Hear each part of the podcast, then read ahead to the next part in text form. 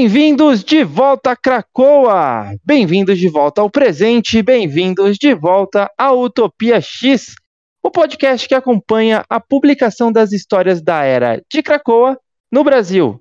Além disso, também vale ressaltar que acompanhamos aí a era Claremont, a saga dos X-Men dos anos 2000, os filmes, as animações, os novos X-Men de Grant Morrison, tudo que envolve X-Men, Mutante, Marvel, a gente tá falando aqui no Utopia X. Meu nome é Caio e a capa do Ciclope com a lenda do Cavaleiro Sem Cabeça está maravilhosa. Meu nome é Henrique, eu tô meio desnorteado com as viagens entre o futuro e o passado, que é o presente, então eu nem consegui pensar numa frase. Boa, hoje eu também fiz aqui um resgate do Henrique lá no futuro. Infelizmente, de novo, eu acabei trazendo só o Henrique e deixei a Letícia e o Bruno lá no futuro. Mas, para nos ajudar aqui no nosso episódio do presente, a gente está aqui hoje com Edmário do Plat. Fala um oi, por favor, se apresenta aí ao nosso público, Edmário. Oi, pessoal. Vim aqui direto de outra realidade. Faço parte da equipe dos exilados. E vim dizer que tem um perigo muito grande acontecendo aqui que a gente precisa resolver. É isso aí. Onde, por onde andam exilados, né? Devem estar no, em algum lugar do Mojoverso, com certeza. Bom, Hoje seguiremos aí comentando a, as histórias da era de Cracoa, né? Então estaremos aqui com o Edmário. Por favor, seja muito bem-vindo aqui para sua primeira participação do Utopia X. A gente fica muito feliz de é, estar aqui com a gente. No final, a gente vai abrir um bloco para você fazer um jabá aí do que, que é, você acompanha de X-Men, onde que a gente pode estar tá acompanhando também você, mas é, Queria aproveitar já também aqui na, na nossa introdução, aproveita já, já faça o jabá também, a gente faz no final, na introdução, fazemos na metade também, se, se duvidar. Por favor. Então, é, hoje eu estou mais como entusiasta, mas já fui um, trabalho com jornalismo também, já tive alguma coisa envolvida com essa parte de quadrinhos, é, de entretenimento nerd. E aí escrevo alguns textos, uso minhas redes sociais para falar um pouco sobre quadrinhos, sobre falar sobre um pouco sobre algumas séries também. Mas aí no final, qualquer coisa depois deixa na, na descrição, coloco lá os links, né? É, acho que eu já leio X-Men desde 94. X-Men, na verdade, foi a revista, foi a, a, a franquia que me fez entrar no mundo dos super-heróis da Marvel. Muito por conta do desenho, né? E aí eu fui dar uma procurada nas bancas, eu era, devia ter uns 12 anos, foi aí 11 anos, 12. E achei a X-Men Classic 1. Então já foi tipo assim, parecia que tava tudo predestinado, sabe?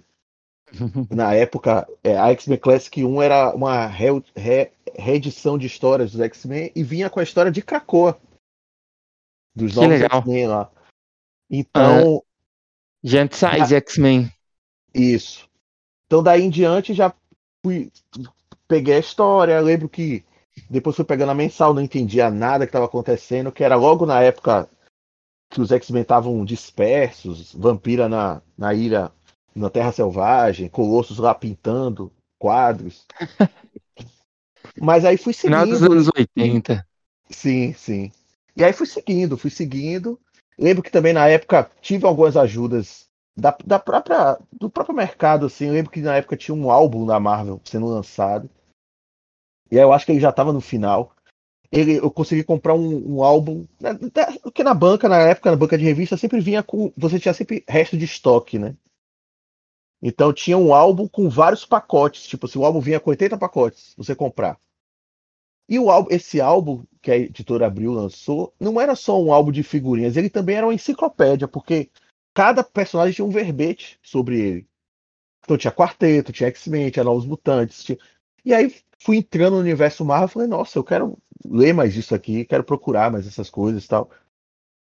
E eu pulei para descer, aí foi, acabou. Aí fiquei, tô nesse mundo até hoje, é, enchendo o saco às vezes, às vezes de boa, mas é, é isso mesmo. Que legal, é, é muito legal a gente saber, todos os nossos convidados aqui, a gente sempre convida para contar essa, essa história de como que chegou no, no, nos mutantes, né? E é sempre divertido, cada um chegou de uma forma, mas ao mesmo tempo todo mundo chegou igual, assim.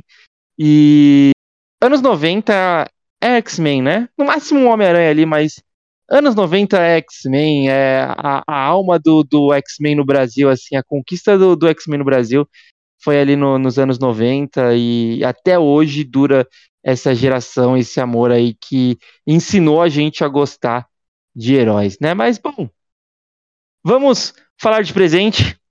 Vamos seguir aí comentando as, eras de, a, a, as histórias da Era de Krakoa, porque o nosso episódio de hoje é, vai ter bastante coisa para se falar, vai ter bastante, vão ter bastante histórias, né? A gente está falando aí dos títulos que foram lançados nas edições do Mix de X-Men da Panini do número 46 ao 48, né?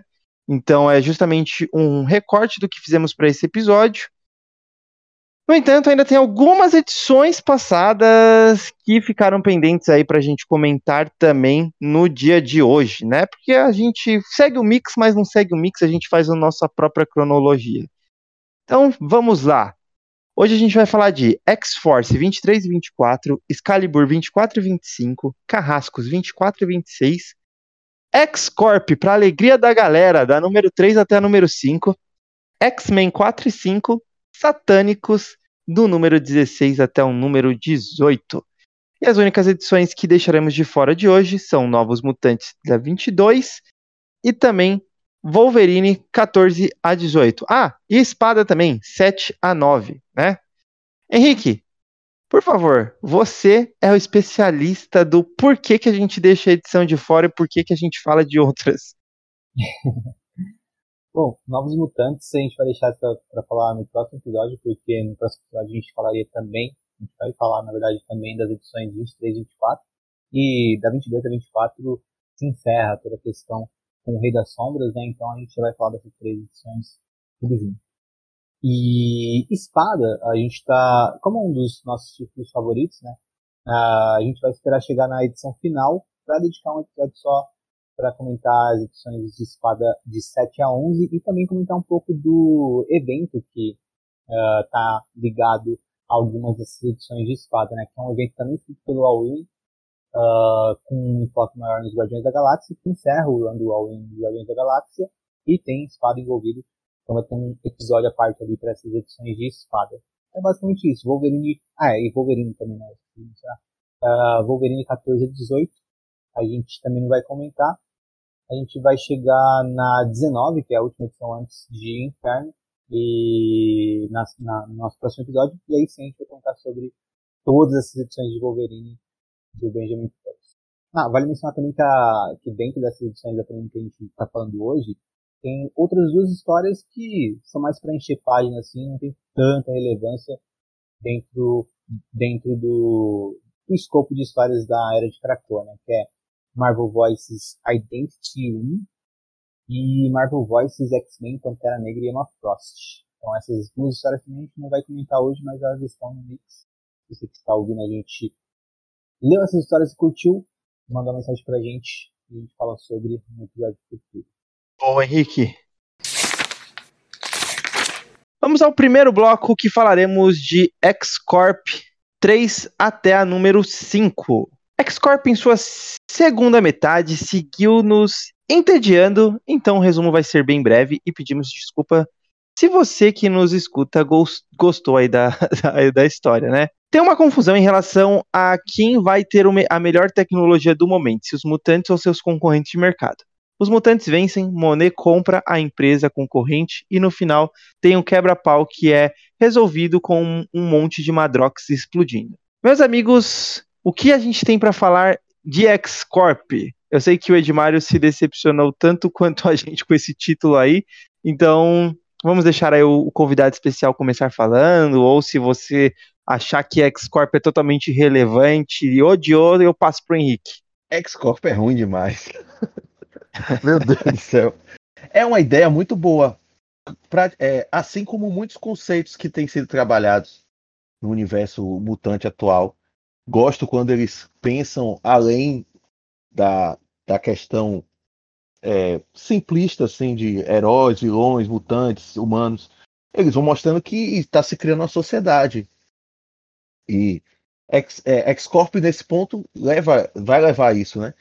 Só que é uma revista muito entediante, assim, é muito chata. É, os diálogos são intermináveis, eu não consigo entender direito o que, que eles estão conversando em certo momento. Parece que que tá, parece tá faltando alguma coisa, sabe? Parece que, que eles estão falando cifrado e você não sabe direito o que, que aquilo tá, tá, tá rolando.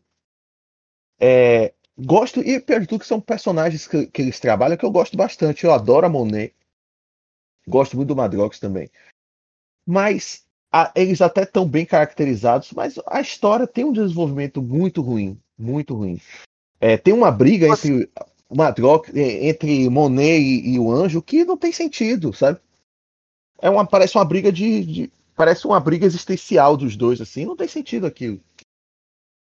Você sente que o Madrox ele não tá um pouco mais descaracterizado aqui?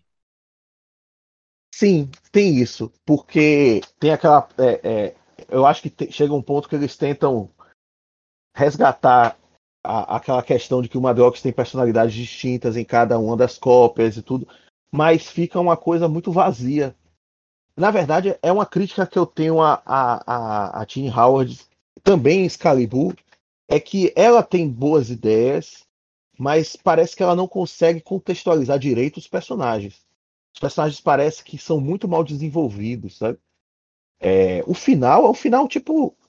Parece que não tinha mais o que fazer. Ah, vamos fazer uma grande luta no final. E aí se fica uma edição inteira numa luta que não tem muito sentido com o que você viu antes e chega uma solução da, da mesa diretora lá que é a mais simples possível, depois de tantas edições, de, pelo menos umas duas edições trabalhando isso da mesa diretora. Vai ser assim acabou. Então. Eu gosto que a, a X-Corp ela parece minha empresa, só trabalha gente rica, que já é rica.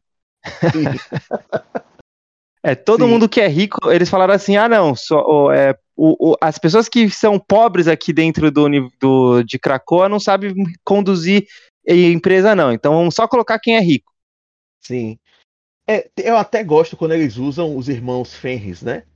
Mas da, depois a, tudo, tudo, se perde. Todas as, as, coisas que poderiam ser melhor produzidas se perdem na revista.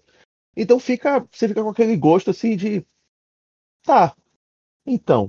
Era melhor não ter feito, sabe?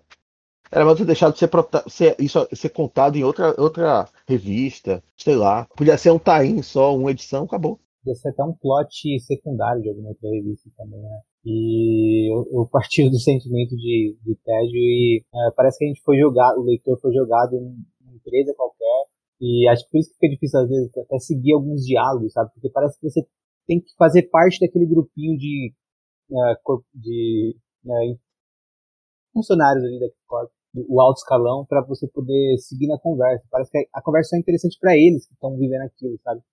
Então, uh, foi difícil, bem difícil ler essa revista. E eu sou muito fã do Madrox, fico triste de. Eu não gosto do Madrox da Tiny Howard, acho que ele. Tem que falar, o Madrox aqui na revista é chato pra caramba. Só que acho que a única coisa de positivo que eu consegui apontar é na edição 3, que tem uh, uma ceninha no começo, né? E uma no final também com a, a, do começo meio que é, recontando um pouco da história do Madrox e a do final mostrando ele numa missão e tudo mais. E essas cenas eu achei bem legal.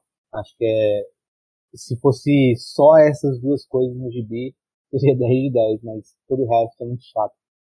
E quanto a edição 4 e 5 também, eu já estava lendo sem querer ler, assim, no sentido de, tipo, no automático mesmo, lendo os diálogos e não me conectando com nada que estava sendo dito. Então foi. Acho que consegue até ser pior que Anjos Caídos. Acho que Anjos Caídos começa a dar mais valor depois que eu li essa aqui. Foi aqui. Acho que me incomodou mais porque era um começo de fase. Porque se a gente comparar com esse corpo, é, Anjos Caídos é, é bem divertido e dinâmico até. Eu gosto também do, de, de ver a Leila Miller aparecendo, né? O Madrox não consigo encontrar ela na edição 3. E só que ainda assim eu fico mais preso às imagens, porque quando eu leio o texto eu fico entediado novamente. É, a revista dos Faria Limers de Cacô, né? É isso. um Vou terminar por aqui minha análise. Um ponto positivo que eu acho é, é a adição do Mestre Mental e de Selene. Eu gosto de como eles são inseridos na história. O desenvolvimento já é outra parte, mas tipo assim, Mestre Mental tem aquela questão, ele quer ser o, o RP, né? Ele quer iludir o mundo em relação à empresa. Eu acho bacana essa associação. E Selene é a pessoa que mais conhece a humanidade poss em, em, possível, assim. gosto dessa, dessa pegada, mas é como eu falei, são bons conceitos, boas ideias, mas muito mal desenvolvidas. E os personagens, em alguns momentos, bem descaracterizados. É, acho que no geral os poderes dos, do, dessa era de Krakow estão sendo muito mais bem utilizados, né, do que no eles sempre foram. Tipo, pegar o mestre mental fazendo esse, esse tipo de poder assim é bem é bem interessante. É, o só mencionar também que as duas edições finais são desenhadas pelo Alberto Post, né? Influenciador que a Tim Howard escreve.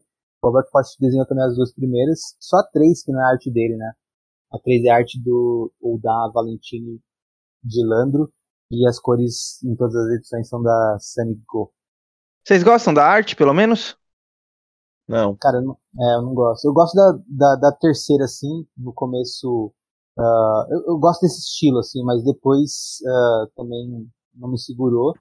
Eu gosto da arte na, na, nas páginas do Madrox que eu mencionei, da edição 3. É porque Aí você eu, é apaixonado pelo Madrox, na verdade, né? Mas não, não pela Pode arte em si. Eu gosto, é, em, ter, em, termos do, da, da, do design e tal, eu acho a arte legal, mas ela tem uma narrativa confusa, as cenas de ação são ruins, eu acho. Os personagens têm proporções meio diferentes, às vezes são tão cabeçudos, sabe? Parece uns, às vezes parecem uns G.I. Joezinhos assim. não, não sou muito. Não, não gostei muito. Eu gosto, eu gosto quando a, o artista ele dá velocidade à história, né? Ele deixa a história ficar mais. Din... Não é velocidade, é dinamismo. Eu acho que não acontece isso, acho que até atrapalha. Vale mencionar que a arte que eu elogiei, das cenas do Madrox, uh, é por outros artistas, né? Essa final é do Jason Lu, que aparentemente o argumento da história dele também. Não sei nem se a Tim Howard contribuiu com, com o texto ou não, não tem crédito a ela, mas talvez seja. E agora a primeira acho que é, não tem nenhum outro crédito na primeira, então deve ser do mesmo que eu mencionei da, da edição. Sim, essa parte final, essa agora que eu, eu vi aqui, a, aquele quadro, aquele que é um quadrinho até menor, né? Tem, é, uhum. é, a, essa parte é bacana, bacana mesmo. Então é isso aí, depois de ter, termos falado de Faria Limer 3 a 5, vamos para Carrascos 24 até a 26. Resumindo muito resumidamente, Carrascos 24 e 25 é uma história no melhor estilo Star Wars. Emma Frost havia meio que roubado a nave de um cara chamado Eden Haxlow, que é tipo um Han Solo. Na edição 24, eles se acertam, mas só até o final da edição, quando Eden dá um golpe para ficar com a nave e com o dinheiro que Emma tardiamente pagou a ele pela nave. Na edição 25, eles se resolvem na porrada. E na Carrascos 26 tem o Homem de Gelo batendo no Fin Fan Fum. Eu sei que o Henrique curtiu essas edições de Carrascos, então, por favor, Henrique, diz aí pra gente o porquê que você curtiu essas edições de Carrasco. Então, acho que me lembrou um pouco do Cable do Dugan, também era ilustrado pelo Phil Noto. E o, o ar descompromissado também de uma aventura espacial, com o desentendimento que deu, onde a gente vai ver os poderes sendo usados de maneiras inventivas ou não e o tirinhos que a gente pode imaginar o somzinho de aparecendo enquanto a gente lê. Não sei, acho que isso dialoga comigo. Então eu gostei muito dessas duas edições, né? Uh, mas não gostei tanto da, da do Homem de Gelo. Uh, tem a mesma vibe descompromissada, assim, é só uma aventurinha. Eu acho que Carrascos entrega melhor quando. Uh, quando é um, um básico que sai do, lugar comum que a revista acabou uh, ficando muito né, durante todas as edições, que é a de Madripoor e uh, a, a, criançada do Clube do Inferno Mirim. E quando, quando, quando eu vi saindo daquilo e indo para uma coisa diferente, de um estilo que eu já falei, eu curto, né? Dialoga comigo. Acho que isso me fez curtir bastante essas duas edições. E do Fim Fanfum achei meio, meio besta. Mas enfim, basicamente isso não são, assim, grandes edições, mas acho que uh, me entreteram tanto quanto o Cable do Dugan, que era ilustrado pelo Fionoto também. Não acho isso aqui me enche os olhos, mas eu até gosto dele quando ele trabalha com o Dugan no Cable e gostei de, de ver ele de novo aqui. mas já a edição 26 eu não, não curto tanto. A gente também está se aproximando de Carrascos, do final de Carrascos, e vale dizer também que essas duas edições meio que mostram os uh, Carrascos da Kate Pride, da Kate Pride uh, nessa aventura espacial muito para, ao que me parece, uh, já mostrar que isso vem a seguir, né? Porque no ano seguinte a nova formação de Carrascos com um novo, uma, uma nova equipe criativa vai levar os Carrascos para esse tipo de aventura, né? Então, acho que serviu nesse sentido e o Dugan deve gostar do Han Solo, criou ali um personagem para uh, um, um Han Solo para atacar os Carrascos e se meter em confusões com os Carrascos. Achei bem divertido curtir essas duas edições. E você, de Mario? Então, eu gosto muito, eu gosto muito dos Carrascos. Eu acho uma das revistas, uma das melhores revistas dessa fase de Krakoa. Gosto como o Dugan não só faz os personagens é, interagirem bem entre eles, como mostrar que eles estão mudando com esse status de Krakoa.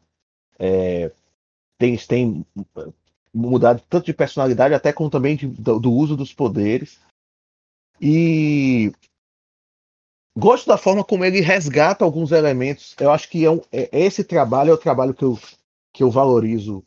Eu acho que quando a era de Krakoa foi, foi pensada, quando você começa a ler, você fala assim, nossa, os caras estão praticamente dando um, um botãozão de reboot, falando assim, tudo aquilo de mutantes que você conhece podem voltar a aparecer. Mas não é só voltar a aparecer, as tretas deles também podem voltar a aparecer. E eu acho que o Dugan entende isso desde o começo e vai levando. Nesse, é, essas revistas têm um tom meio de despedida, né? Porque vai terminando o título, mas mesmo assim ele vai entregando isso. Então, eu gosto dessas edições, essas duas edições do, do espaço aí, porque tem essa dinâmica do grupo, eles interagem, tem um momento até massa que eles interagem na nave lá, voador, na nave de gelo voadora, né? Para tentar chegar na outra nave. Gosto da forma como ele pensa a Kit, como ele tem pensado o Homem de Gelo. E Araco também, para mim, é um dos melhores cenários. Assim. Eu acho que toda vez que a história vai para Araco, eu, eu paro um pouquinho, eu quero ver como é que eles vão trabalhar isso aqui.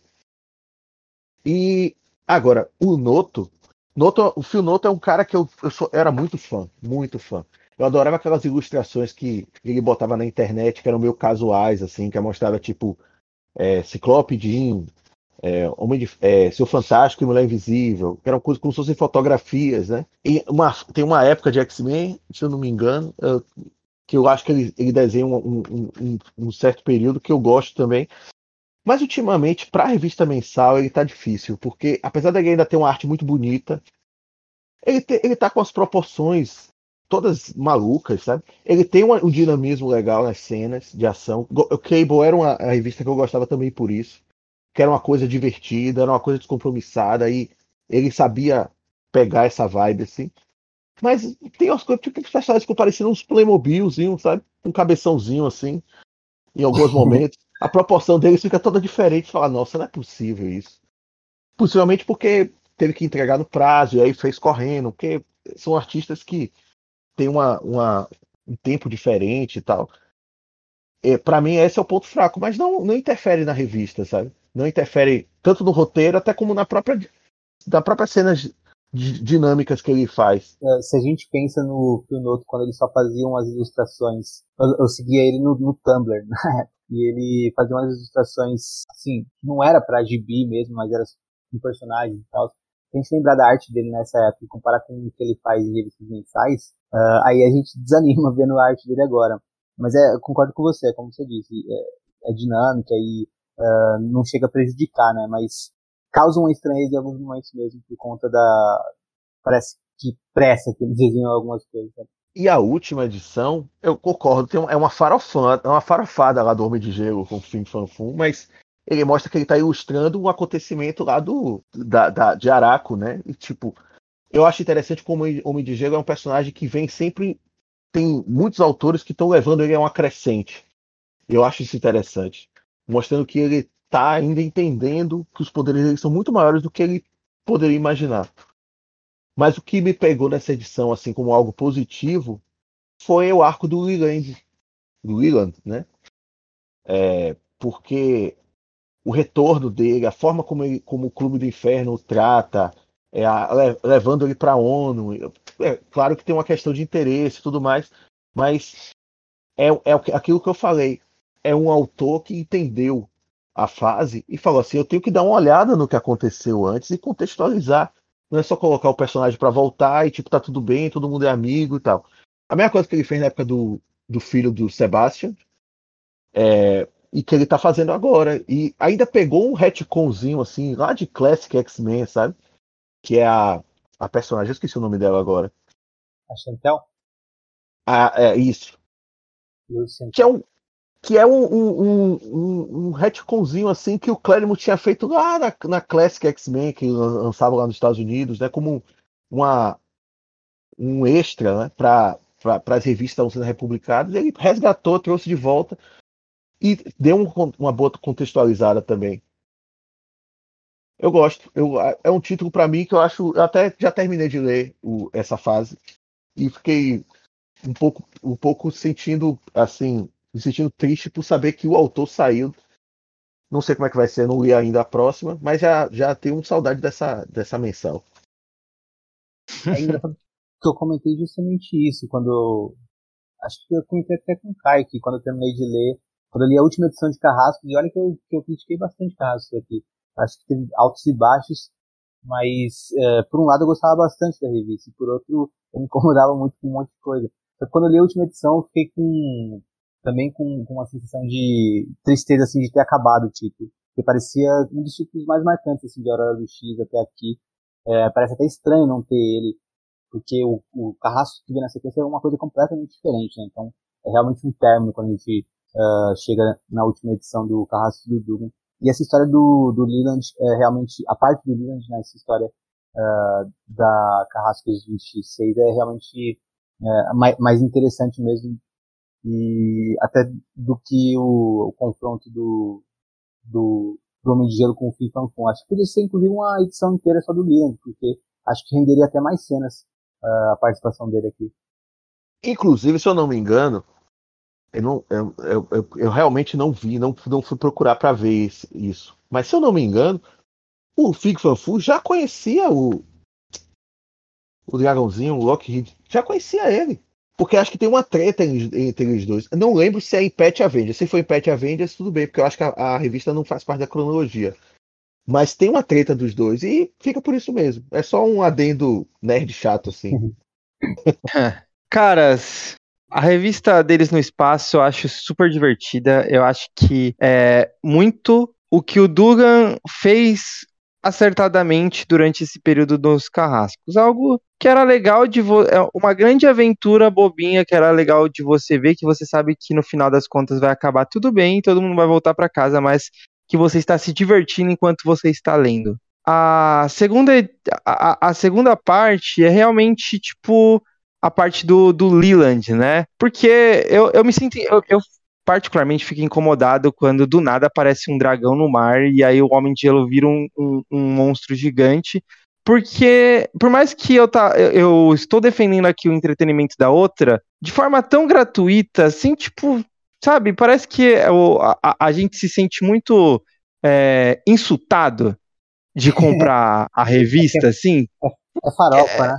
Exato, é feito de uma forma tão para encher a página, porque o, o, o, o, roteirista estava sem tempo ou com preguiça de pensar em alguma coisa para encher as páginas, que é a história principal é a do Leland, que me incomoda assim num nível absurdo.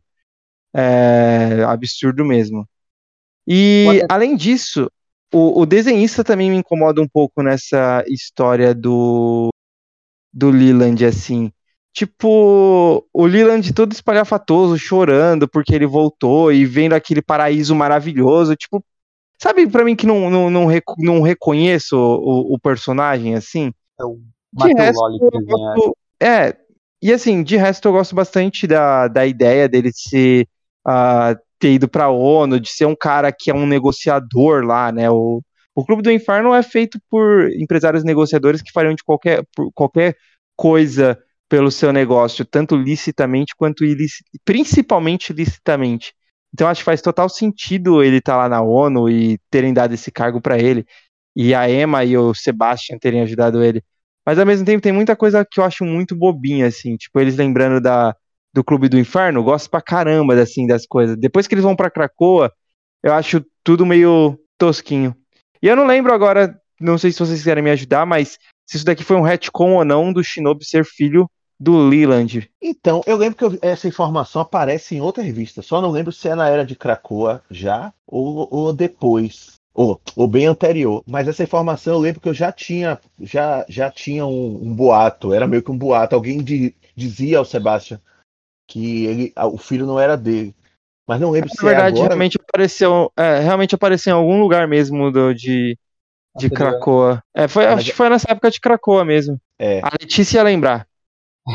Vou ter que resgatar a Letícia lá no futuro. Inclusive, eu gosto muito da. da como eu falei, o Dugan, ele meio que resgata quando o. Porque tem autores que quando o mutante volta lá pelo, pela ressurreição, parece que ele voltou zerado, né? Voltou com HD zerado lá.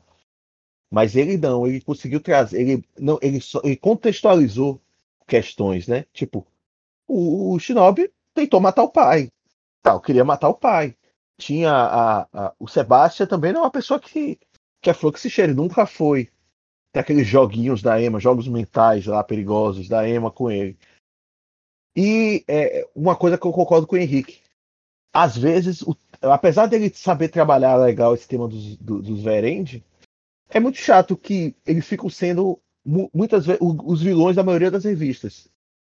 Apesar de que em alguns momentos os carrascos saem disso, né? Saem dessa, dessa questão. Mas é pou, são poucos momentos.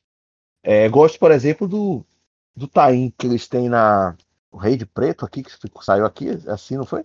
É, tem um, tem um Taim muito legal de, de, de, deles. Que eu também não entendi por que, que é, eles são os únicos que tem um Taim. Ah, não. É porque os outros participam na mensal. Mas eles têm um time bem legal. Mas é aquela coisa, é uma tecla, fica batendo na mesma tecla, não incomoda tanto quanto é em X-Force. Eu vou falar isso quando o X-Force chegar. Mas é, poderia ter diversificado um pouco mais, principalmente com os, com os Morlocks que eles viram só coadjuvantes, poderia dar uma, uma inserida melhor neles e tudo mais é, o King in Black, o Knu, né, ficou como Rei das Trevas aqui no Brasil. E o Caim do, do, do Satânico, dos carrascos aqui no, no Rei das Trevas é bem legal mesmo. Eu gosto bastante. Talvez seja a, a, a, um dos meus pontos favoritos da revista de carrascos. Inclusive, não saiu na, no mix dos X-Men, a gente inclusive acabou esquecendo de falar sobre esse Taim, porque não saiu no, no mix dos X-Men, esqueci de colocar em uma das pautas mas saiu aqui no Brasil numa das edições do, do evento. A gente falou que ia falar também no evento e não falou, então tudo bem. Vamos fingir que isso não aconteceu. Vamos de Excalibur 24 e 25. A gente chegou aí ao clímax do Excalibur, né? Mas antes a edição 24, que é aquela que conduz ao clímax. Então, na edição 24, acompanhamos os membros do Excalibur investigando o extramundo, tentando entender de onde surgiu a crescente onda antimutante e tentando encontrar ou descobrir como Mordred se encaixa na história. Arthur, pai de Mordred, lidera as tropas de Merlin até a Cidadela Estelar. Há então uma grande batalha ali, e assim começa o clímax na edição 25.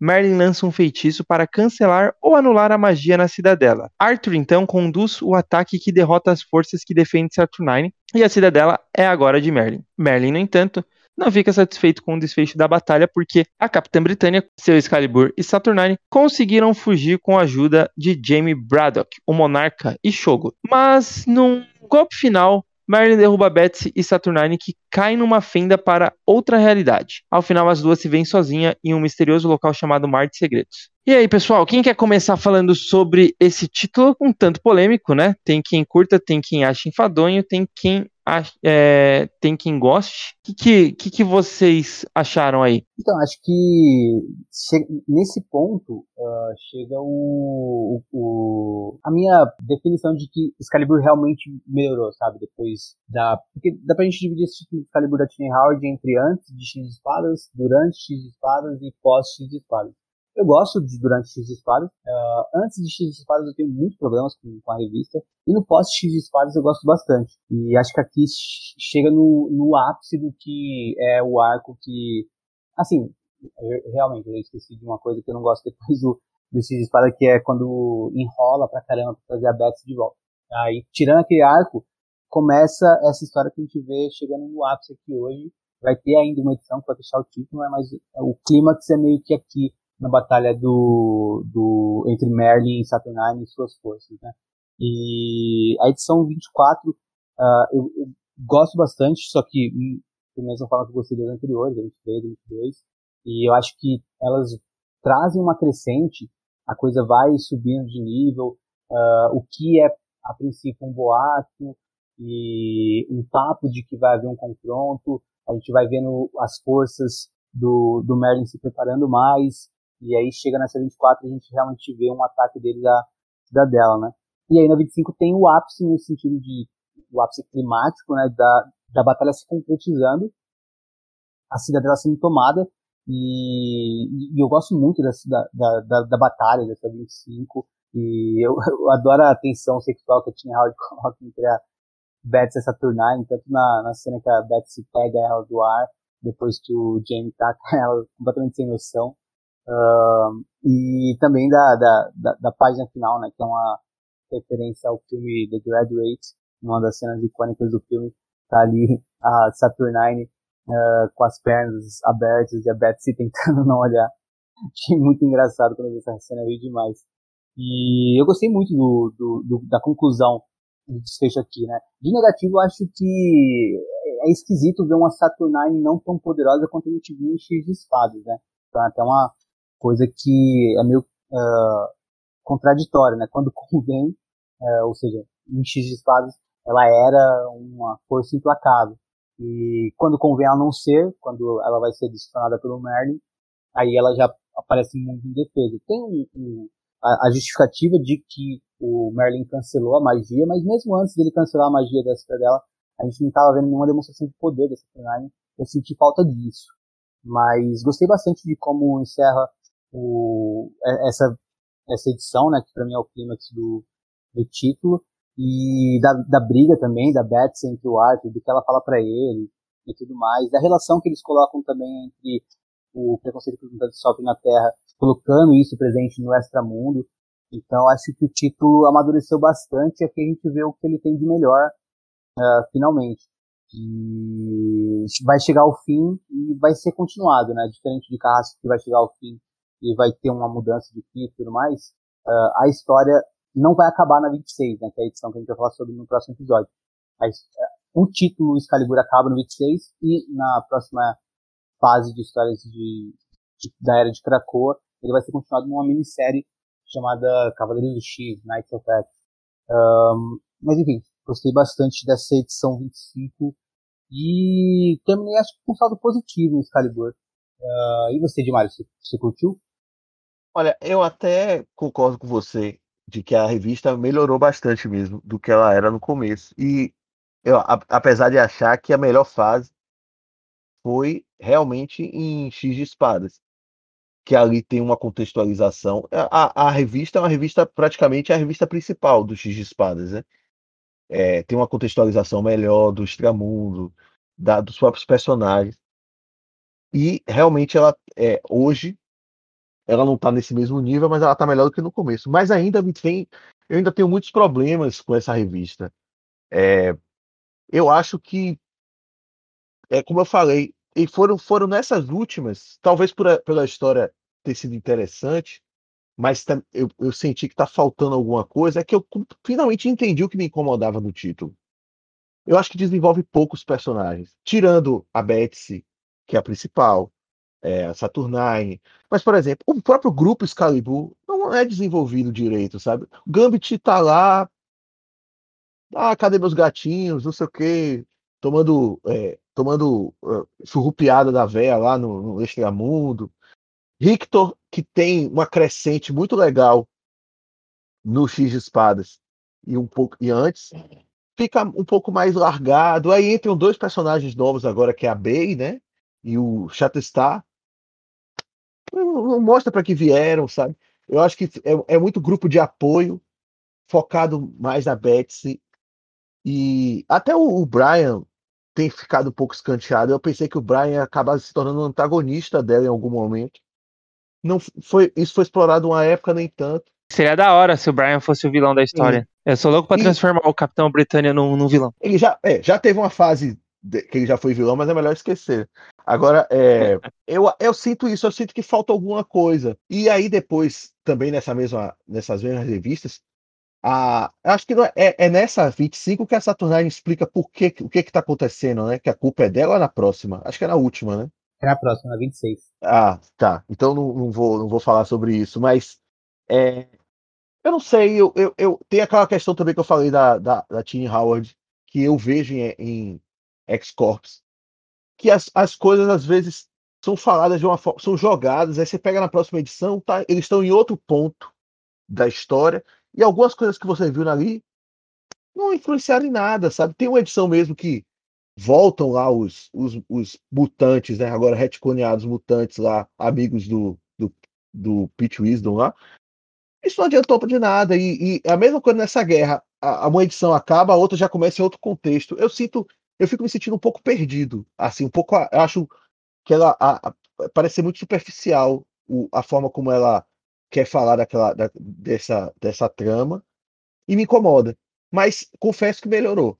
Eu- acho que todos esses títulos X, agora nessa reta final, deram finais bons. Conseguiram ter encerramentos legais. Mas ainda me incomoda um pouco. É, isso que você falou do, do- dos personagens, né, tirando a Beth serem mais ah, personagens ali de apoio, é o que mais me incomoda na, na revista desde o começo. Eu acho que, inclusive, ajudou a revista a melhorar o fato de que de- deu uma enxugada, por exemplo, a série da Vampira. E acho que se acho que esse é o, o- o- a maior dificuldade, ah, o, o maior defeito da revista. Acho que é muito isso do de ser uma equipe grande que nem sempre é tão bem trabalhada, né? Então acho que eh, talvez mesmo se fosse mais esse caso, igual você falou, né? O Victor ele foi, ele virou tipo, sei lá, um acessório assim, eh, nesse depois do X de espadas, né? Sem o Apocalipse ali, parece que ele tá um pouco perdido. Aí traz o Shatterstar, mas também eu nem lembrava que ele tava ali, sabe? Tipo, a gente não sente muita E a. Jubileu, mano? A Jubileu, ela é tipo assim. eh, Precisavam de um Deus Ex Machina que é o filho dela, só que como o filho dela é menor de idade, ela tem que estar lá, tá ligado?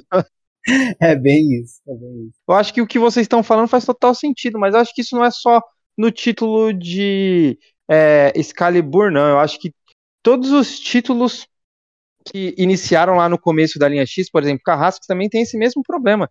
Porque a gente estava falando do- dos personagens, né? Mas é, eu acho que até o Edmário comentou que, que gosta da crescente do Homem de Gelo, mas no título do, do Carrascos em si, por exemplo, ele é muito bem trabalhado, assim como o Pyro não é trabalhado, a Tempestade a gente já cansou de reclamar dela lá também, é, coadjuvante.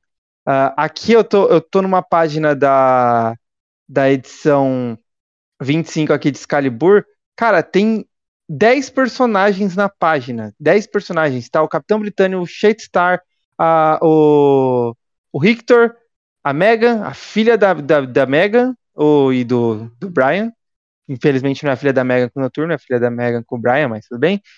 O Jamie Braddock, Gambit, Jubileu, a, a Bay, a, a Psylocke não, né? A Patsy, força de expressão. E o Shogo é muita gente. Cara, e tipo, eles estão prestando atenção na criança falando, tá ligado? Tem uma então coisa. acho, eu, eu- acho que realmente é isso. O- os personagens estão ali jogados pra encher a página. E a prova disso é essa página. Inclusive, quem quiser pegar é a página 8 da, da edição 25. Tá lá, tá enchendo a página. Realmente aquilo que. pra pra isso que servem esses personagens. uma coisa que eu, você falou da Jubileu, eu, eu, eu lembro que teve uma vez que eu tava lendo uma dessas revistas do Excalibur, parei um tempo assim, depois que eu terminei, parei e fiquei pensando, quanto tempo que a Jubileu não é bem trabalhada, hein? Porque ela só tá se afundando, tipo, acho que desde que ela virou vampira, é só ladeira abaixo, eu não, tem umas coisas que são...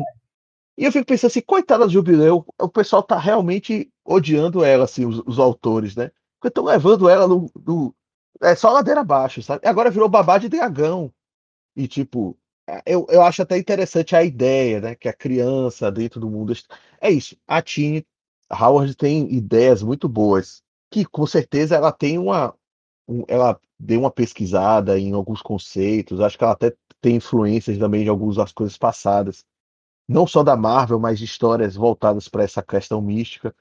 Essa coisa da criança ter ser, é, ser o que ela quiser, ser poderosa do extramundo.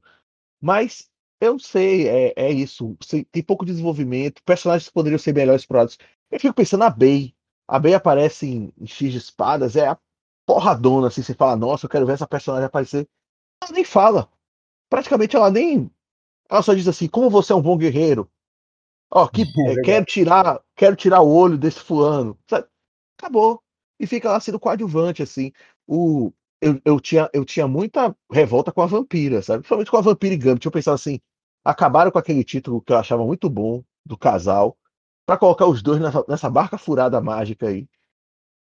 É, agora, tem, tem que. E tem, tem personagens, o universo mutante tem personagens para você trabalhar bem britânicos e mágicos ou britânicos ou mágicos. Tipo, aparece o Jim Jaspers, sabe? Eu acho ele tão pouco explorado também nessa, nessa nova posição que ele tá no extramundo.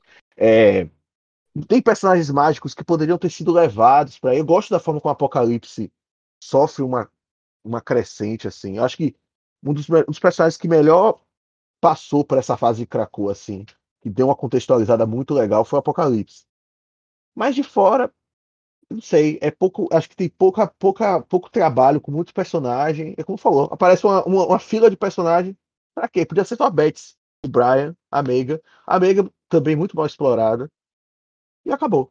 Só quanto a, quanto a Jubileu, gosto sempre de lembrar quando, esse, quando o papo é Jubileu que ela tem uma aparição numa revista que ninguém leu, provavelmente, uh, e que acho que também nenhum escritor uh, que pega para escrever Jubileu acho que todos que na verdade, que pegam para escrever Jubileu ignora essa aparição dela ali, que é em Geração M, que é uma minissérie que saiu no selo Dizimação.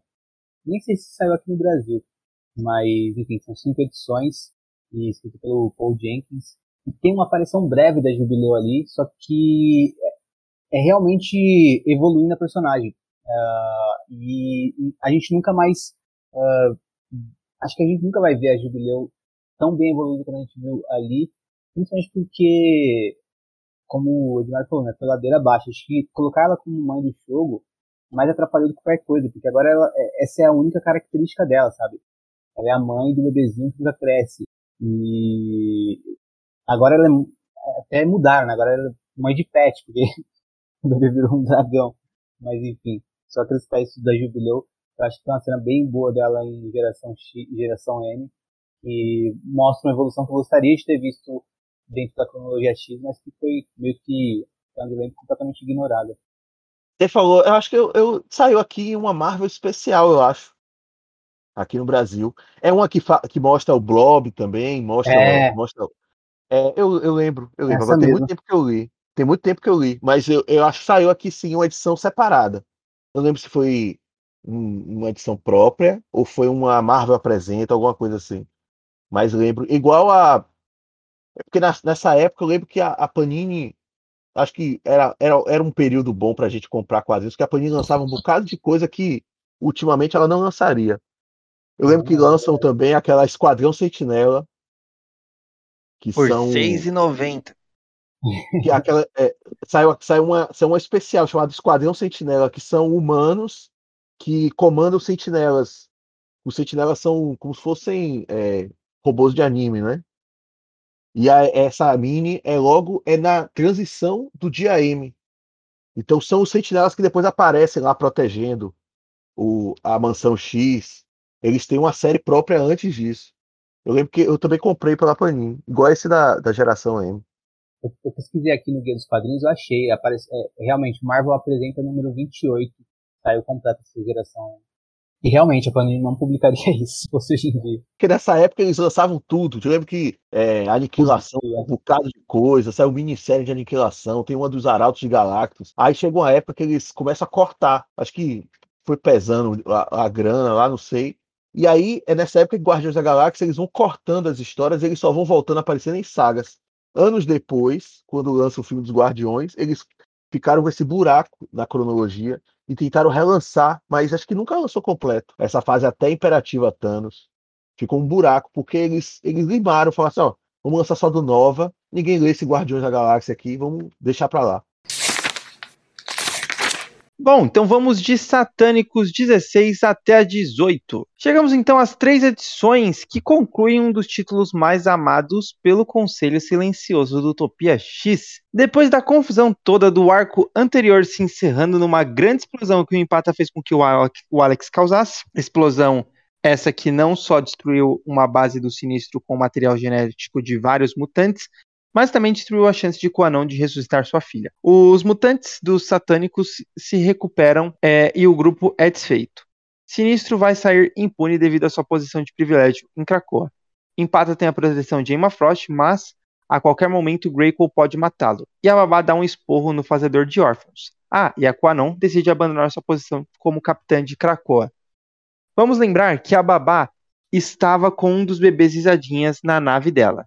E a partir disso que a trama vai se desenrolar, porque a direita recupera o bebê risadinha, né? Lembrando, a direita é a instituição que constrói é, esses bebês risadinhas para exatamente ficarem é, caçando mutantes. O fazedor de órfãos ele vai até a base deles, a babá também. Os satânicos têm de se reunir para salvá-lo e o empata vai atrás. E lá, babá acaba assassinada pelo bebê risadinha e o fazedor de órfãos acaba matando um monte de gente, inclusive policiais que estavam na área. Encurtando a história, os satânicos são julgados e dentre eles o fazedor de órfãos é condenado ao poço. A babá chega no momento que ele estava sendo engolido pela terra e diz que vai com ele, e caso não deixe, ela vai matar humanos o suficiente até que eles a condenem ao poço também. Nesse tom triste se encerra Satânicos, mas há algumas cenas depois disso. Alex se reencontra com Madeleine, que é ressuscitada, Graco e Betsy encontram um pouco de paz na companhia um do outro, e enfim, a gente ainda vê alguns finais menos ou mais positivos para os membros dos Satânicos. E aí, meus amigos, o que vocês têm a falar dessas maravilhosas revistas? Então, é, esse, esse era um título que quando começou eu não, eu não via com bons olhos, mas o final é muito bom. Eu acho essas três revistas muito boas, assim para o que o, o, autor se propôs, o, o Zeb Wells, ele consegue finalizar bem e entregar todos os dilemas que os personagens têm, unificar esses dilemas e fazer uma coisa assim. É uma bomba relógio. O título sempre foi isso, né? Sobre, bom, sobre personagens que eram bombas relógios. E, e a, a, coisa explode mesmo.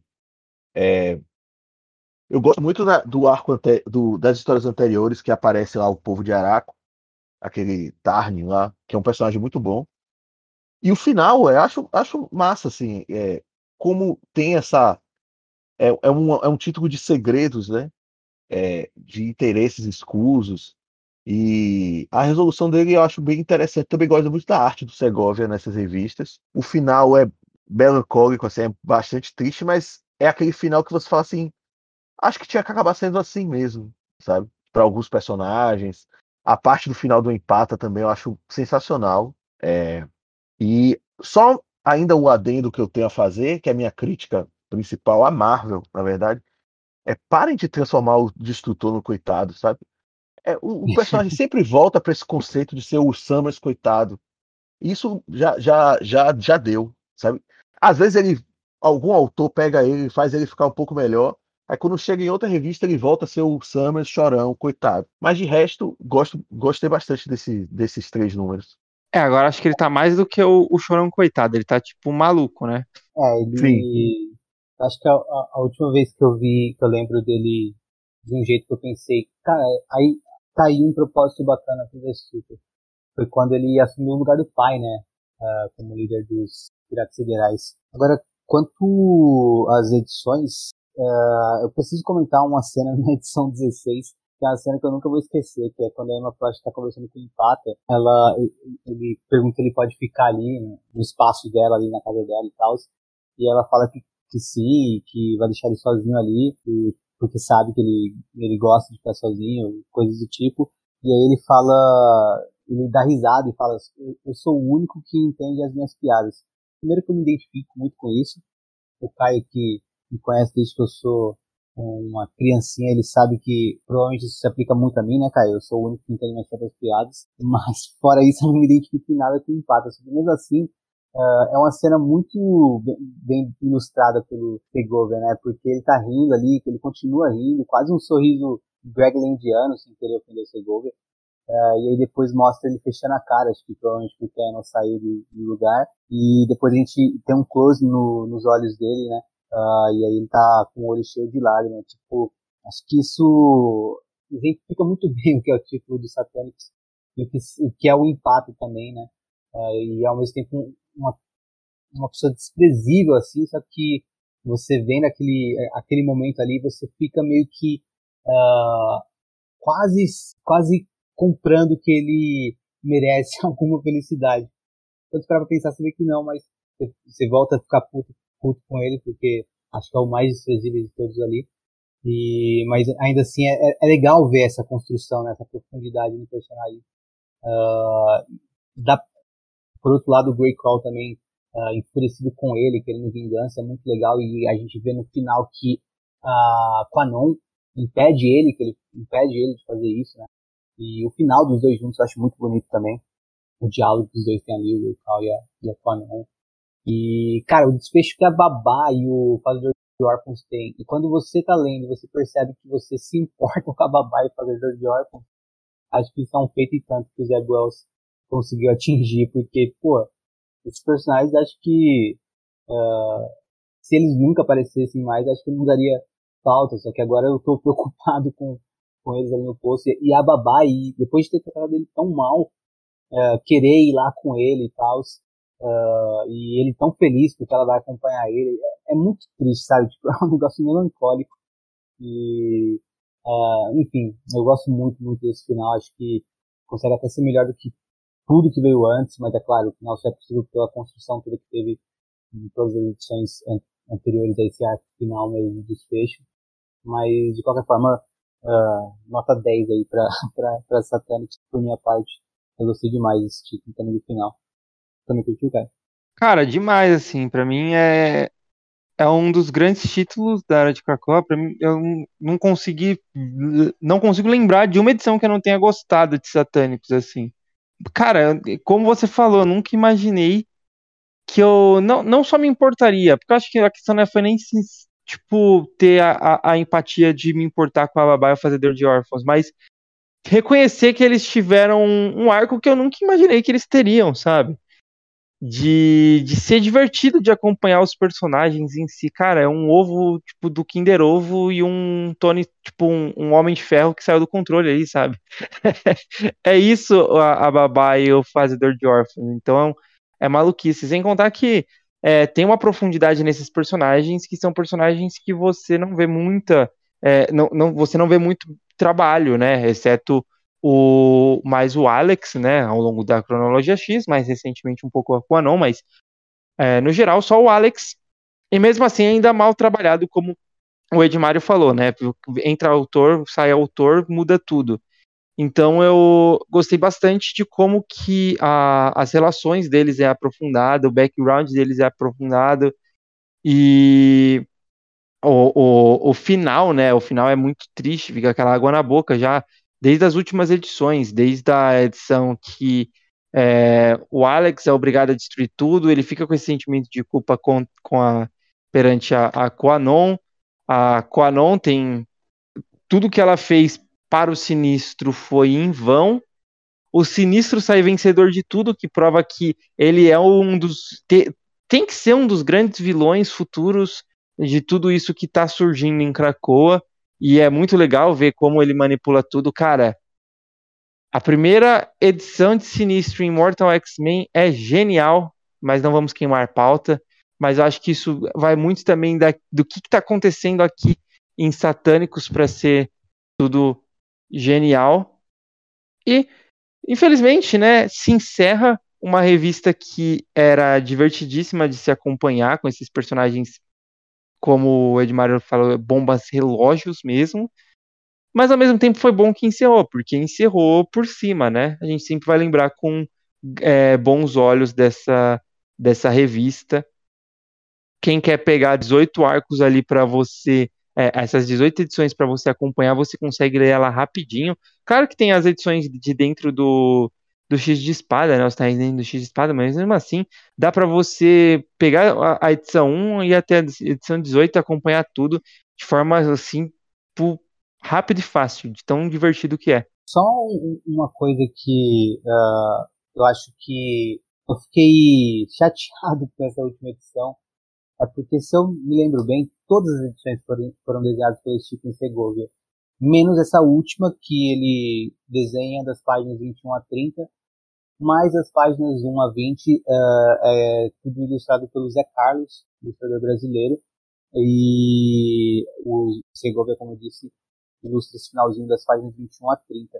E não, uh, nada no sentido de ah, a arte do Zé Carlos estava ruim ou coisa do tipo, mas mais no sentido de que o título, até onde eu lembro, né, porque talvez eu esteja também, minha memória esteja me enganando, mas é, o título estava tão redondinho com o mesmo artista em todo o do 1 até aqui, sabe? E aí na última edição é, tem um outro artista dividindo as páginas, eu acho que é, me incomoda, isso eu entendo, deve ser questão de atraso ou coisa do tipo, ele conseguiria entregar no prazo, uh, mas ainda assim eu não posso de, deixar de mencionar que isso me incomoda. Você falou dessa edição de X de Espadas, eu acho que é um dos é uma das edições, é, é uma das revistas que sabe usar a saga para si, tipo, dá para você ler isoladamente e, e ela cria um, um tema que repercute na revista até o final, é. né? Que é aquele confronto, aquele retorno e o grande golpe de sinistro que eu acho genial, aquela história, aquela história toda deles voltando, todo e sinistro tocando terror, eu acho genial. É muito redondo. E realmente, né? E depois é, o o Tarn, né, continua seguindo eles, que acabou gerando toda a confusão que terminou com o laboratório do, do Sinistro explodindo, né? Realmente tudo iniciou ali em X de espada. Então realmente é, é super redondo. Todo arco dá um plot para o próximo arco ou então para um arco seguinte, né? Então isso que é, é bem legal. Fica tudo muito bem amarrado. Então, seguindo aqui, temos agora X-Men 4 e 5. Duas histórias dos X-Men. Na edição 5 acompanharemos Polaris e descobriremos que a Jean alterou sua fala psíquica na noite do, do, do gala. Polaris havia dito que não queria se juntar aos X-Men, mas Jean percebeu que em seus pensamentos anterior indicava o contrário. E assim, Jean foi quem colocou Polaris na eleição. E a gente vê Polaris chutando bundas também. Os inimigos são os carniceiros. Na edição 4, uma edição de Halloween. O pesadelo tenta atormentar toda Nova York e em especial os X-Men, mas Jean chuta sua bomba. É, vemos também mais cenas de construção em cima de vilões que o Dugan está trazendo para a linha X, o Dr. Ecstasy e o Fei Long. E também vemos ao final da edição 5 que, enquanto os X-Men alimentavam e curavam é, os necessitados, Ben Urich contou a Ciclope que irá publicar uma matéria sobre a ressurreição mutante. Edmário, a gente já falou bastante de X-Men aí do Dugan. Eu falei um pouco mais de mal, o Henrique falou um pouco mais de bem. Então, por favor, seja aí o meio-campo e nos conte o que, que você está achando desse X-Men do Dugan, mais especificamente da edição 4 e 5, mas se você quiser falar das anteriores também, fique à vontade, por favor. Olha, eu tô. Inclusive, eu acho que eu tô na 7 atualmente. Ou estou na 6, não lembro. Mas é um título que eu tô gostando bastante.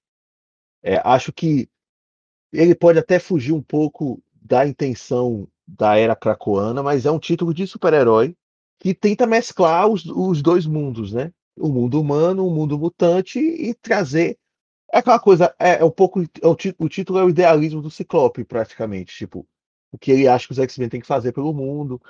E a forma como o Dugan tem feito tem me chamado a atenção, assim, ele está tendo uma boa sinergia com os, com os artistas, né?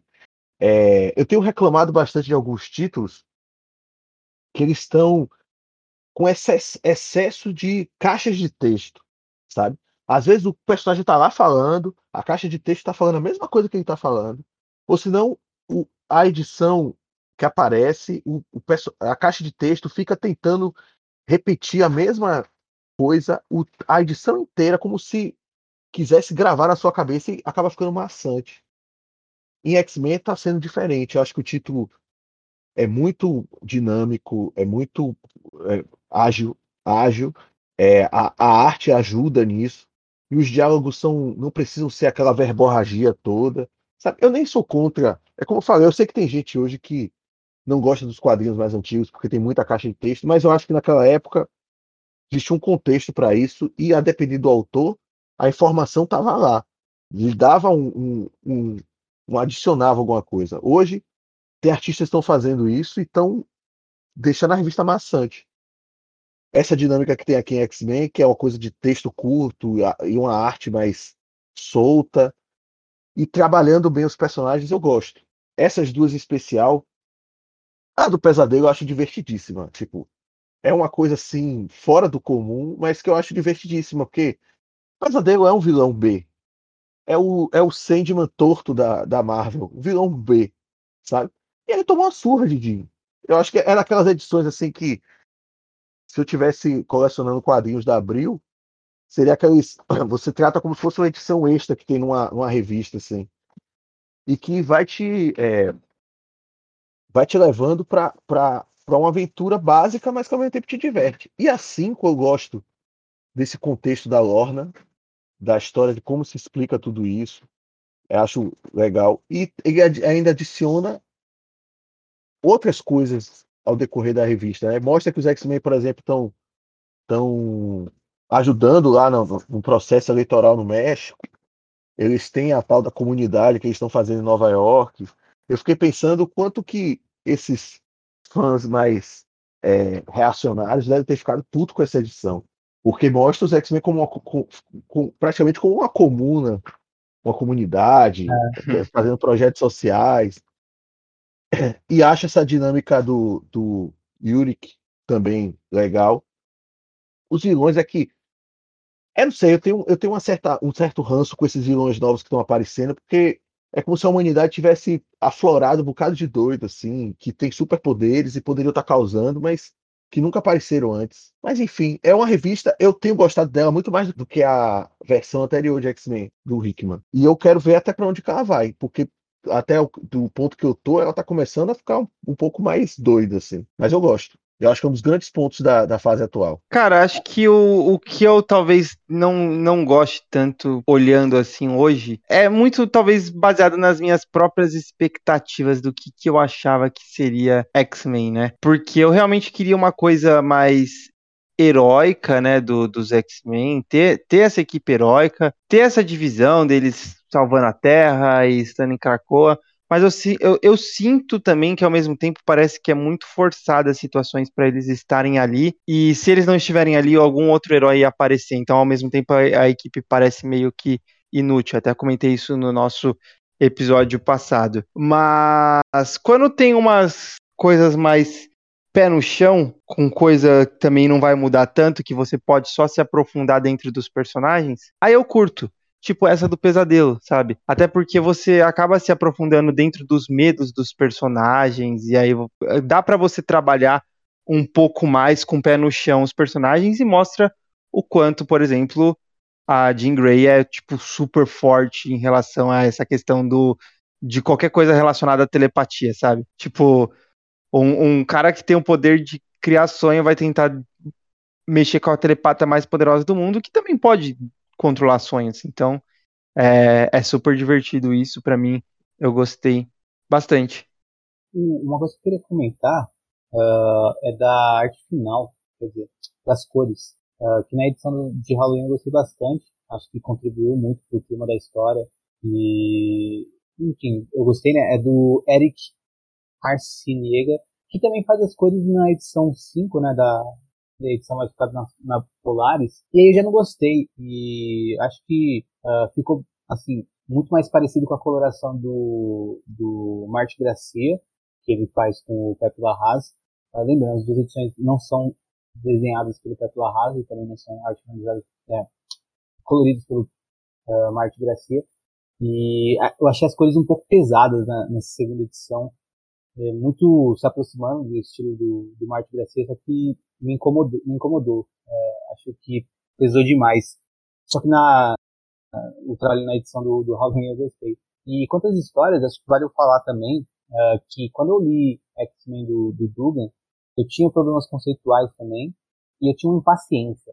E é, é legal admitir, sabe, que eu tive essa impaciência com o título E nas edições que a gente está comentando aqui hoje, quando eu li a primeira vez, eu não gostei, assim, simples assim, não, gostei. Achei que uh, não levava a lugar nenhum, coisa do tipo, e aí eu já estava repensando se eu tinha gostado das primeiras edições tanto que eu achava que eu tinha gostado. E agora que vocês estão acompanhando os episódios mais recentes, estão me vendo com as impressões depois de uma releitura de tudo isso, né? E uh, vocês já me viram elogiando nas últimas três edições que a gente comentou aqui. E eu gostei muito dessas duas edições, muito mais a do Halloween, inclusive. Uh, mas eu gostei muito mais das duas do que eu gostei, como eu disse, né? eu não tinha gostado, e aí relendo agora consegui ver que foi uma impaciência que eu tive com, com essas duas edições. Porque às vezes quando a gente está lendo periódico também, a gente fica muito numa ânsia de caramba, eu quero ver onde essa história vai, para saber se no final foi boa ou não. Então a gente fica muito nessa ânsia, às vezes prejudica um pouco a experiência de leitura, e eu tô admitindo que me prejudicou a primeira vez que eu li essas duas edições. Agora que eu sei como termina, né, porque eu já li as duas edições, uh, que todas são antes do segundo Gala, né, do Gala desse, do Gala de 2022, uh, ah, agora que eu já li todas as duas edições, na releitura, eu estou conseguindo ler com, com um olhar mais atento e sem essa impaciência que me prejudicou a primeira vez que eu li. Seguindo gostando das duas edições, não são tão impressionantes assim, porque não tem a arte do, do Pepe Larraz, mas uh, eu acho que a arte não, não, não, decai, assim, no sentido de tipo, nossa, uh, agora não, não, dá para ler, sabe? É, não, não, é impressionante como as edições, as três edições iniciais na parte artística, né? Na parte artística. É, essa quinta edição desenhada pelo Javier Pina e pelo Zé Carlos, que eu acabei de mencionar também, que uh, cobriu no, na edição de Helios. E a edição 4 ela é desenhada pelo Javier Pina apenas. E, mas enfim, eu gostei bastante das edições, acho que eu vou querer, sempre que for Halloween, reler essa edição do Pesadelo. E eu achei legal também no sentido de que conseguiu explorar os personagens, alguns dos personagens do, do time dos X-Men, uh, através dos medos dele, né?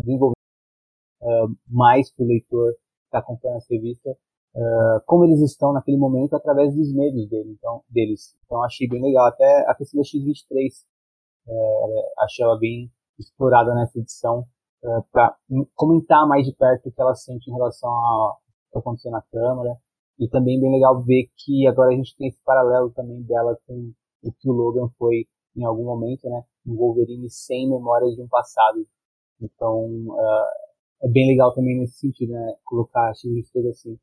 E não vou falar muito das, da, da, dos acréscimos que tem nas histórias, que são aquelas partes que trabalham mais os vilões, porque é basicamente o que eu já disse na, no, no episódio anterior. Eu gosto e gosto da parte do Ben Urich. Isso aí, eu sigo gostando do título e na releitura ainda mais. É, eu ainda tenho alguns incômodos. Tipo, é, eu, eu consigo ter coisas positivas, mas, cara, acho que a, a, a ação ela se sustenta pela grandiosidade que são os desenhos, assim, os desenhos são maravilhosos, mas ao mesmo tempo, por roteiro, ele me incomoda um pouco a ação, porque eu fico tipo, cara, de onde tá surgindo tanto inimigo assim do nada? E é por que, que toda hora os X-Men estão lá enfrentando eles? Tipo. Até então, antes de criar. Esse um ano que teve aí, antes de criar a equipe de X-Men, esses inimigos surgiam também e ninguém enfrentar? Acontecia isso no planeta Terra? Tipo. É, é esse tipo de coisa que me incomoda um pouco. Eu sinto que o, o ter o X-Men, ter a equipe de herói X-Men, eles poderiam estar tá fazendo um trabalho tipo o que os carrascos estão fazendo, sabe? De é, ajudar mutantes que estão tentando sair de países que não deixam, se envolver em tramas dentro desse, desse dessa situação. Mas ao mesmo tempo eu entendo que aqui está sendo trabalhado para algo mais grandioso, para o verdadeiro enfrentamento que eles vão ter contra a Orcs, né? Ou a Orquídea. É realmente para isso que está sendo trabalhado X-Men. É, e ao mesmo tempo eu gosto da equipe, tem um outro personagem que eu não, é, não curto tanto, ou às vezes eu acho muito, tipo, blé, de forma trabalhada, como a Polaris e a Jean Grey. Achei, tipo, nada a ver esse negócio da Jean Grey ter é, mudado o voto da. Na verdade, ter falado que a Polaris participou e ter feito ela se eleger, tipo. Porque ela entrou no subconsciente da Polaris e descobriu isso. Cara, Eu não gostei. É Você sabe que eu não gostei nem como conceito é, do que o autor fez isso. E se eu tivesse dentro da história, eu acho que eu, eu, eu estaria tipo extremamente incomodado que ninguém tava problematizando isso, sabe? Tipo, se eu fosse um personagem lá dentro, eu ia falar, cara, vocês viram o que ela fez? A qualquer momento eu posso estar aqui mó de boa e, tipo, com uma preguiça de descer, tipo, do meu prédio até a rua para pegar uma carta e ela fala, não, mas no, seu, no fundo você quer. E aí ela me obrigar a ir lá, tá ligado? Tipo, isso. Eu ia ficar extremamente incomodado com isso. Mas enfim. É, eu, eu, eu, eu, eu vejo as estruturas desses, dessas duas edições como se fosse de um. Parece episódio de um desenho animado dos X-Men. Porque são histórias elas têm uma trama grande, mas que ela tá, essa trama tá por trás, enquanto eles estão tendo mini tramas, assim. Parece um, uma temporada de, um, de uma temporada. animação, alguma coisa.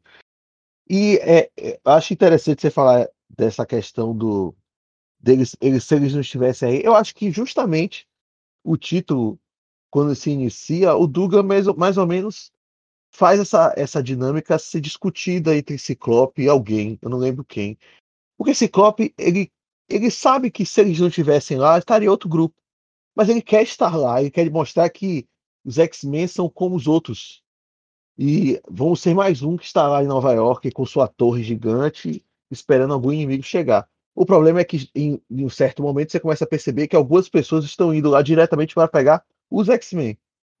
Então, eles não estão eles não estão ajudando a contenção, eles estão trazendo mais coisa para a cidade sobre essa dinâmica da Lorna, é, eu, eu achei interessante porque eu acho que se fosse uma Emma fazendo isso, é, teria outro contexto. Mas tem, tem, acho que tem uma dinâmica aí entre Jean e Lorna que é tipo assim: elas são amigas desde, desde o começo da equipe, e é como se uma fosse. Eu concordo, ela foi totalmente é, indelicada de fazer. Mas é aquela coisa de, ah, amigo, eu sei que você queria fazer, então você, eu botei você para fazer. Mas ao mesmo tempo, mas, mas, ao mesmo tempo, eu acho que o Dugan também está tentando tirar a Lorna daquele velho círculo de coitadice que o, o Alex, o Alex Summers também está. Que todo autor tem que pegar a Lorna e colocar ela naquele dilema de eu sou a filha de Magneto, mas eu não sei se eu sou boa o suficiente, eu tenho a minha vida, é, minha vida é uma farsa, não sei. Sem contar aqueles diálogos. Eu ainda estou traumatizado com aqueles diálogos de Magneto e, e Lorna em. Julgamento de Magneto. Julgamento de Magneto. Ah, não dá aqui. Que é, é tipo de família, textão ali, sabe? E eu acho que ele está tentando dar uma. Ele tá tentando dar uma dinâmica mais heróica. A mesma coisa com o Solaris, mas o Solaris em menor tom. Porque o Solaris também é outro personagem que sempre foi o revoltado que nunca dá certo em lugar nenhum. Aí nos Vingadores ele até teve um acenou um pouquinho assim para ser uma coisa mais, melhor. E agora ele acho que ele tá tentando fazer a mesma coisa. E o Henrique falou da, da Laura. Eu não tinha pensado nisso, nessa questão do Wolverine, da comparação dela com o Logan. É verdade. Eu só acho que a vampira tá sendo mal utilizada. Ah, isso é. Durante toda. Na verdade, não só aqui, né? Ela já era mal utilizada em Excalibur. Acho que a vampira merece um, um papel de mais destaque, né? Uma liderança porque em Excalibur ela não era líder, agora em X-Men ela também não é líder. E não é protagonista de título também. Então acho que também. Por que tá a gente não. A gente não fica realmente incomodado com esses personagens dos X-Men que, que, estão escanteados, porque é os personagens que a gente sempre está mais acostumado, né? Mas ao mesmo tempo são muitos personagens. É difícil trabalhar todos é difícil, eles, né? É, é verdade. Pois é, é, nesse ponto eu fiquei, eu até conversei com um amigo meu sobre isso, eu falei assim, Naquela, antes de Krakoa, teve aquele boom de títulos, né? Os títulos coloridos, né? X-Men amarelo, X-Men azul, X-Men verde, X-Men abóbora. É, isso, devia, isso devia ser um, uma ideia que devia ser usada agora, porque você tem personagens suficientes para fazer vários títulos assim. Até podia pegar uma revista só e ela ser tipo como Homem-Aranha é quinzenal, que tem vários autores trabalhando, e desdobrar em equipes menores com temas, cada um com um tema diferente. Eu até falei, gosto dessa ideia dos X-Men porque ela me, ela me lembra uma, uma, uma, uma questão que eu tinha falado. Os X-Men é como se fosse um grupo diplomático, né? Eles querem ser o exemplo de Krakoa para o resto do mundo. Dá para fazer isso com outras equipes, dá para fazer isso com uma dinâmica com X-Men azul, amarelo, e você pegar vários desses personagens e dar. Deixa a Vampira ser líder de uma equipe, deixa. Sabe? Eu, eu pelo menos eu, eu gostaria de ver uma coisa assim. Bom, então vamos agora para a nossa última revista da noite, X-Force 23 e 24. Então o Fera tem um mini soldado da Xeno infiltrado em seu corpo. E com a ajuda do Blackton, ele vai conseguir se livrar da infecção, digamos assim, né? Mas não sem perder um olho. Enquanto isso, o homem com tatuagem de pavão vai até a Rússia levar soldados para o exército do irmão do Colossus, o Mikhail Rasputin. Agora, a trama interessante mesmo é justamente sobre o Mikhail. Descobrimos finalmente quem é o misterioso escritor cujos escritos vimos vez ou outra em datapage da X-Force. O cronista é alguém com habilidades de alterar a realidade através de sua escrita, quando foca seu poder em um indivíduo. No caso, ele está sendo forçado a escrever o personagem Colossus, que agirá conforme ele tiver escrito. Descobrimos então que Colossus está comprometido e a companheira dele, a mutante Keila, descobre que as pinturas de Colossus são imagens detalhadas de certas áreas de Krakoa e ele está enviando elas para seu irmão na Rússia. Conforme escrito pelo cronista, Colossus assassina Keila. E aí, Henrique, você gostou que o, o Fera agora é caolho? Eu gostei, visualmente ficou bem bacana. Acho que o Fera devia seguir com esse estilo aí por um bom tempo. Ficou maneiro. e essas acho que são as melhores edições de X-Force um bom tempo, né? Que X-Force começou bem legal para mim. E, e aí teve altos e baixos, mais baixos do que altos, e aqui volta a ter um ponto alto. Eu gostei, mas principalmente pela questão do cronista, do Colossus, é, e até no sentido de possibilidades que isso dá, né? Uh, até em tramas envolvendo outras revistas. E então essa parte diferente do cronista, do irmão do Colossus, do Colossus, a cena do Colossus assassinando uma menina é impactante.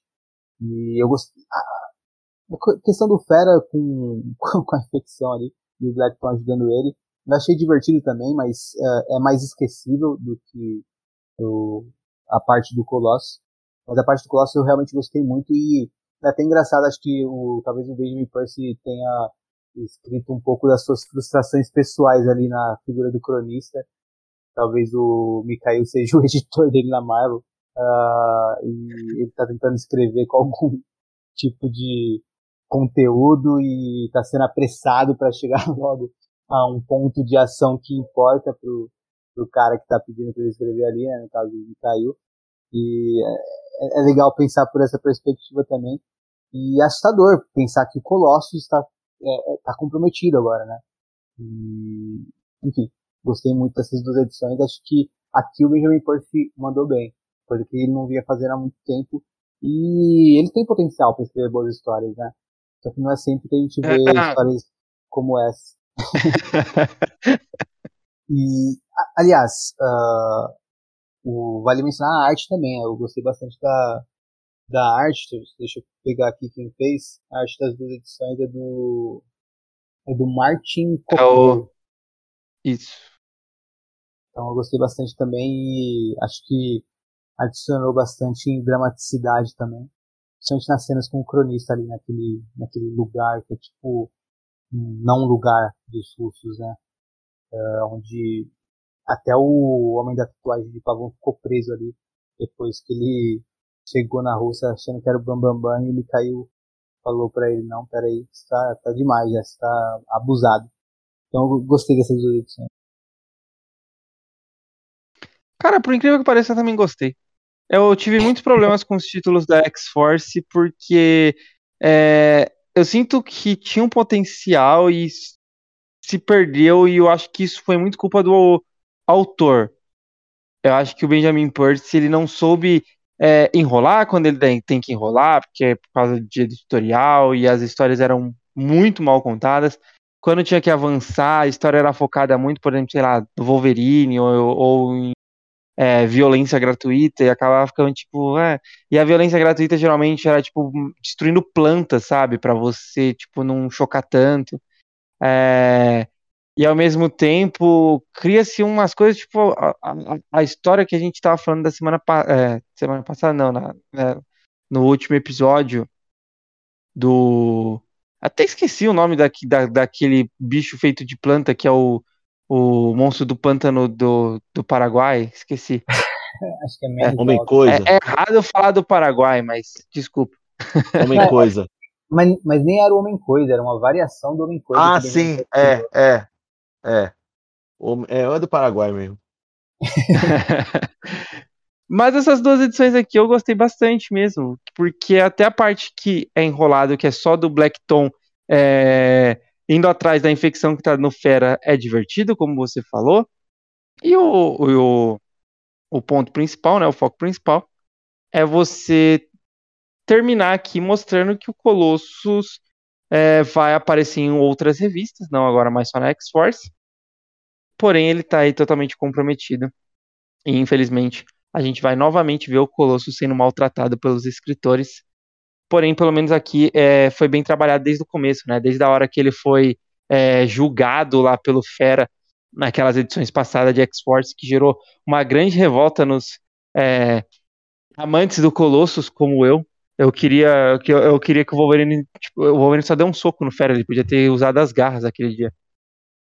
Mas tudo bem, é isso. Vamos novamente ver o Colossus sendo maltratado pelos escritores, porém, pelo menos de uma forma bem trabalhada. Eu não gostei, não. Eu, eu, tenho, eu tenho muita. Eu tenho um problema muito grande com esse título, justamente por alguns pontos que você falou sobre como o Percy é, trabalha batendo na mesma tecla quase sempre. É o Xeno, é o Xeno, é o Xeno, é um homem com a, o, o vilão não tem. O vilão é tão genérico que ele não tem nem nome. É tipo o homem com a tatuagem do pavão. As pessoas chamam ele assim, não é ele que se chama assim, é as pessoas que chamam ele assim. É... e assim, eu gosto. Agora, tem, é como eu falei, né? Eu já, acho que eu já tuitei sobre isso. O Percy, quando escreve histórias mais fechadas, contidas de alguns personagens, eu acho bom. Principalmente quando ele fala do Kid Omega é um personagem, é outro personagem que eu acho que dentro da fase de Krakow ele tá crescendo bastante. Sobre essa questão de cada vez que eu ressuscito, eu tô diferente em tal ponto. É, e esse romance dele meio amarrado e tal. Eu gosto de como ele explora isso. É, acho que tem umas dinâmicas do Forge, da Sábia, que eu também acho legal. Mas o Fera, o Fera, o Fera tá, tá beirando assim em certos momentos eu sinto que eu, eu entendo o andamento que ele está dando ao personagem, mas é, em alguns momentos eu falo, poxa, calma, sabe? Já é outro personagem, tipo, é, ele, é, ele tá pior que o Fera Negro já. É, é mesmo. Com e, certeza. Esse, esse, esses, essas duas edições, eu até gosto da resolução, de mostrar que como o Fera tem criado, tá criando uma psicose não só na questão da vigilância, como na questão dele mesmo. É, ele, ele se coloca nesse, nessa posição de sacrifício porque ele não quer voltar, ele não quer, porque ele já tem uma, uma dinâmica de que eu preciso guardar tudo na minha mente, eu não posso perder nada nem com a ressurreição e tal, tal, tal. E ele entra nessa, nessa psicose e leva o Blackton a, a entrar no corpo dele. E depois tem a, a, essa parte do olho é muito boa. A parte que ele vê o bichinho lá e ele fica tá no meu olho. É, é, é como se fosse assim. Pra, pra a ideia que ele tá dando ao personagem, é um ótimo, é um ótimo caminho. Mas, poxa, esses caras que entram no corpo, essas bonecas russas, esses homens bonecas russas, não dá, não. É um negócio muito. eu, já, eu, já não gostei, eu já não gostei do arco que tem antes, porque tem outra coisa também que o Percy faz que me deixa um pouco full. Todo mundo invade Krakoa, todo mundo sabe? Até surfista em Cracoa. Tipo, é, é, e, mas tudo bem. A, a, história do surfista é até boa, que vocês vão falar depois, né? Mas é, dentro disso, tem essas dinâmicas que, sabe? O Colossus é outro personagem que eu também eu, eu já tô. Eu, eu gosto dessa, desse conceito lá do escritor, lá do. Concordo com o Henrique, que, que ele, parece que ele se coloca naquele lugar como personagem. É, gosto de ver essa resolução, que ele, ele finalmente deu uma explicada. de que algumas coisas que você tem visto podem ser influência desse com o Colosso, são influência desse cara. Mas Colosso também é outro personagem que tá meio por fora, sabe? É um personagem que pra mim tá perdidão, assim. Eu fiquei. Ah, eu não, eu não sei não. não tenho, eu não tenho paciência. Quando vai pegar X-Force pra ler, eu falo, nossa. Eu não tenho nem paciência. Eu entendo isso. Eu entendo isso porque uh, eu acho que X-Force acabou sendo uma revista. Acho que Wolverine também sofre um pouco disso. Talvez até mais, ou talvez menos. Uh, mas uh, acho que acaba sendo uma, uma revista que te cansa tanto que até quando tem uma coisa que pode ser positiva, às vezes você tá, tá sem saco pra, pra revista. E eu acho que o, o, o Percy demora muito, né, pra fazer algumas coisas. Eu esqueço que esse homem da tatuagem de Pavão existe, por exemplo. E quando eu lembro, eu fico irritado, sabe? Uh, eu acho que, inclusive, uh, ele vai se revelar alguma figura que a gente já conhece.